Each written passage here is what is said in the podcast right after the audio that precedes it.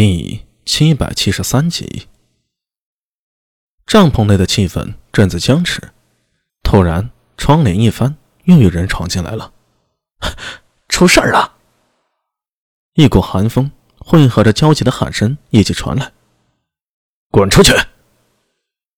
陈之杰对着那人一声吼。苏大为抬头一看，心里便咯噔了一下。进来的赫然是苏庆杰。他先是向着大帐中的陈之杰行礼，接着急道：“赤浩银发现了一些情况。”嗯。陈知杰手里抓着桌上的镇纸，本来想扔过去，强行忍住了。他的虎目微微眯起，暗扫了一眼苏定方。什么情况？苏庆杰与苏大为对了一下眼神，听到陈知杰询问，忙道：“昨晚有人窥探我军。”斥候营出了一伙人去追查，结果走失了三人，现在找到了两个。一顶洁白的帐篷，原本属于辎重营，现在已经被临时用来停放尸体了。两名唐军斥候现在就躺在营中，尸体早已冰凉。陈楚四此时站在营中，看着营中两名年长的斥候在验尸。校尉，这两人是被人从后面摸上来，一人被折断了手臂。另一人被击打过脖颈，不过看力度，击颈的应该不致命，只是留下了淤青。之后这两人应该被拖到了角落进行审问，最后，这名斥候喉头哽咽了一下。他们两人被一人割喉，又剥去了全身的衣物。他们剥这两人的衣服做什么？陈楚四的声音压抑着一股怒火，莫非是在羞辱我军？呃，这两名验尸的斥候闻言不由一呆，一时不知该如何回答。就在这时，连帐被人从外面掀开，凌厉如刀的西北风带着几个杀气腾腾的身影一起走入大帐。陈楚四转头看去，一眼就看到自己阿爷陈之杰。一身甲胄，手按腰刀，脸色铁青，下颚的虎须根根紧张，显然愤怒已极了。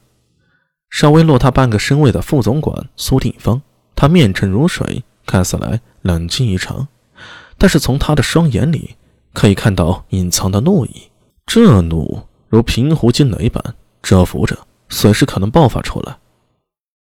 见过大总管、副总管。军中自然不是殉情的地方。陈楚四带着两兵，忙向着陈之杰及苏定方行礼。抬起头来时，又看到了跟进来的苏庆杰以及苏大为两人。有何发现？陈之杰一抖身后黑色的披风，语气里仍在压抑。他想求稳不假，但是他也是大唐将。大唐如今的局面是一刀一枪打出来的，唐军攻无不克，战无不胜。横扫四方，灭国无数。这军魂是用铁与血铸出来的。但凡强军，必有其骄傲，这是任何敌人也不可折辱的。陈楚四深吸了口气，调整了下情绪，说道：“因为出了昨夜的事儿，我们赤候营今天特意加强了搜索，在离大营约二十里的地方，金山脚下，发现这两人被敌人剥光了衣甲，抛在山石间。”兄弟们把他俩尸身带了回来，我忙命人查看，应该是被敌人审问后断喉剥光衣服。他们剥斥候的衣服做什么？为了羞辱我军吗？陈知杰问出之前陈楚四同样的问题。这……陈楚四眼神向身后的老兵看去，可惜无人感应。都知道陈知杰的脾气，杀人便罢了，两军相争，生死有命。但是杀了人还剥去衣服，这是赤裸裸的挑衅、羞辱。无论是突厥人还是其他部族，尊重死者，这是各族都有的习俗。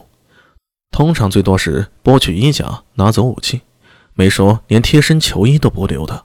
而且抛尸在山脚下，如此醒目，分明就是要做给人看的。这岂不能让人联想？陈知杰的脸色已经黑得要滴出水来了。